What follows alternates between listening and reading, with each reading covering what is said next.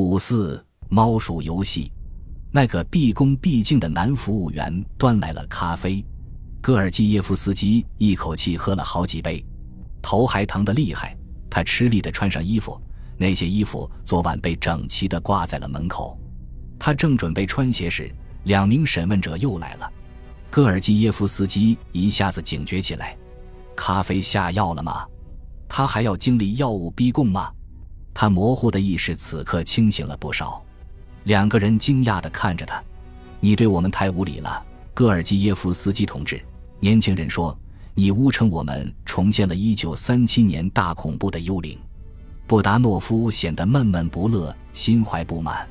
戈尔基耶夫斯基说他是一个屠夫，是对他守法意识的一种冒犯。他以一名调查人员自居，认为自己是规则的捍卫者，寻找真相的人，是以事实为依据的调查者，不是刑讯逼供的审问官。你说的并非事实，戈尔基耶夫斯基同志，我会证明的。戈尔基耶夫斯基感到震惊，他本以为两名审讯者会像成功捕获猎物、准备进行宰杀的猎人那样，展现出趾高气扬的胜利姿态。恰恰相反，他们看上去愤愤不平且十分沮丧。尽管仍感到困惑，但戈尔基耶夫斯基突然明白，两名审讯者并未得到他们想要的东西，这让他的心中燃起了一丝希望。如果我表现的无礼，那我道歉，他嘟囔道：“我不记得了。”一阵尴尬的沉默。布达诺夫接着又说话了：“送你回家的车就要到了。”一个小时后，衣衫不整、一脸茫然的戈尔基耶夫斯基发现自己回到了列宁斯基大街的公寓门外。他把钥匙落在了办公桌上，又被锁在了外面，因此又找锁匠邻居帮忙进了屋。已经到了上午时分。戈尔基耶夫斯基瘫坐在椅子上，比以往任何时候都意识到自己受到了监视，努力回忆着昨晚发生的事。审讯者似乎知道理查德·布罗姆黑德，他们好像也意识到他打给莱拉的电话是给英国情报部门的一个暗示。然而，他们显然并不知道他间谍活动的全部情况。他可以肯定，尽管审讯者愤怒地要求他认罪。但自己一直矢口否认，吐真剂没有奏效。或许那天早上他吃的兴奋药片碰巧产生了一种副作用，部分抵消了硫喷妥钠的效力，而这是当初维罗妮卡·普赖斯给他药时根本意想不到的。即便如此，认为自己仍未受怀疑的侥幸现在也已烟消云散。克格勃已经盯上了他，审讯者不会善罢甘休。随着药物反应消退。恶心感现在变成了陡增的恐慌感。到了午后，他再也受不了了。他给在办公室的格鲁什科打了电话，尽量让自己听起来一切正常。如果我冒犯了那两位，我感到抱歉，但他们太奇怪了。”戈尔基耶夫斯基说道。“不，不。”格鲁什科说，“他们是非常优秀的家伙。”接着他打给了部门领导格里宾。发生了一些奇怪的事，我非常担心。戈尔基耶夫斯基如此说道，他描述了自己被带到小平房和两个陌生人见面，最后不省人事的经过。他装作不记得审讯的事。别担心，伙计，格里宾温和地说：“我肯定这没什么大不了的。”在伦敦，莱拉对丈夫没再打来电话感到奇怪。之后有人做出了解释。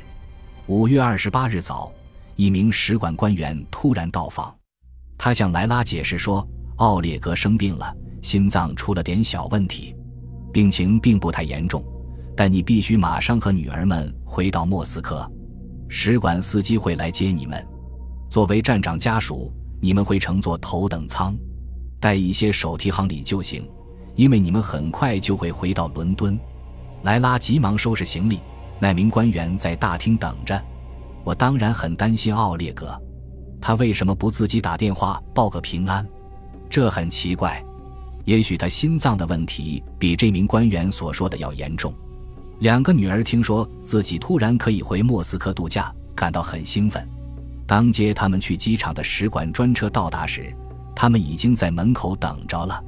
又一个不眠之夜后，戈尔基耶夫斯基穿好衣服，吃了两片兴奋药片，奔往中心，假装这是一个普通的工作日。但心里清楚这可能是自己最后一天上班。在办公室刚坐下没几分钟，电话就响了，还是格鲁什科叫他去办公室。在格鲁什科办公室里的一张大桌子后面，一个克格勃特别法庭正在等候他。格里宾坐在格鲁什科身边，脸色铁青。K 局负责人戈卢别夫也在。没人让戈尔基耶夫斯基坐下。一场精彩的谍战大戏开始上演。我们非常清楚，你这些年一直在欺骗我们。格鲁什科像一名宣读判决的法官一样宣言道：“我们已经决定，你可以继续留在克格勃。你在伦敦的工作停止了，你必须调到一个非职能部门。你可以休假，你家中的反苏书籍必须交到第一总局图书馆。记住，接下来的几天里。”不要给伦敦打电话，以后也永远不要这么做。格鲁什科停顿了一下，然后用一种神秘兮兮的语调说：“你肯定想不到是谁告的密。”戈尔基耶夫斯基非常震惊，一时说不出话来。这一奇怪的场景似乎要求戈尔基耶夫斯基进行戏剧性的表演。他用一种半真半假的疑惑口吻说道：“我对周一的事感到非常抱歉，我觉得可能是酒。”或者食物出了问题，我表现的不好，我感觉糟透了。一直没说话的审讯者戈卢别夫令人难以置信地说：“胡说，食物根本没问题，鲑鱼子三明治棒极了，火腿三明治也很好。”戈尔基耶夫斯基不敢相信自己的耳朵。此刻他被控犯有叛国罪，主要调查人却在为克格勃三明治的质量辩护。戈尔基耶夫斯基告诉格鲁什科，维克多福德洛维奇：“你说我一直在骗你，我真的不知道你在说什么。但无论你做何决定，我都会像一名情报干部和绅士那样坦然接受。”随后，带着无辜的冤枉及军人的荣誉，戈尔基耶夫斯基转身离开了。回到办公室后，戈尔基耶夫斯基的大脑开始高速运转，他被控为敌方情报机构工作。很多罪行比他轻得多的克格勃官员都被枪毙了，但上层却仍把他视作在编人员，并通知他去休假。过了一会，格里宾进了他的办公室。刚才在格鲁什科办公室那种古怪的场合下，他一句话没说。现在他难过的看着戈尔基耶夫斯基，让我说你什么好呢，兄弟？戈尔基耶夫斯基感觉这是一个圈套，尼古拉。我真的不知道这是怎么回事，但我怀疑应该是有人偷听到我说了党领袖的坏话，现在要拿这事做文章了。如果只是这样就好了，格里宾说。如果只是麦克风录下的某些失言就好了，但情况恐怕远比这要严重。戈尔基耶夫斯基看起来很不解，我能说什么呢？格里宾盯着他说：“看开点，这听起来像是一种死刑判决。”回到家后。戈尔基耶夫斯基试着梳理出头绪，克格勃并非仁慈之辈，即便让他们知道一部分真相，自己也完蛋了。他之所以还没被带到卢比扬卡的地下室，只能说明调查人员仍缺乏证明他有罪的决定性证据。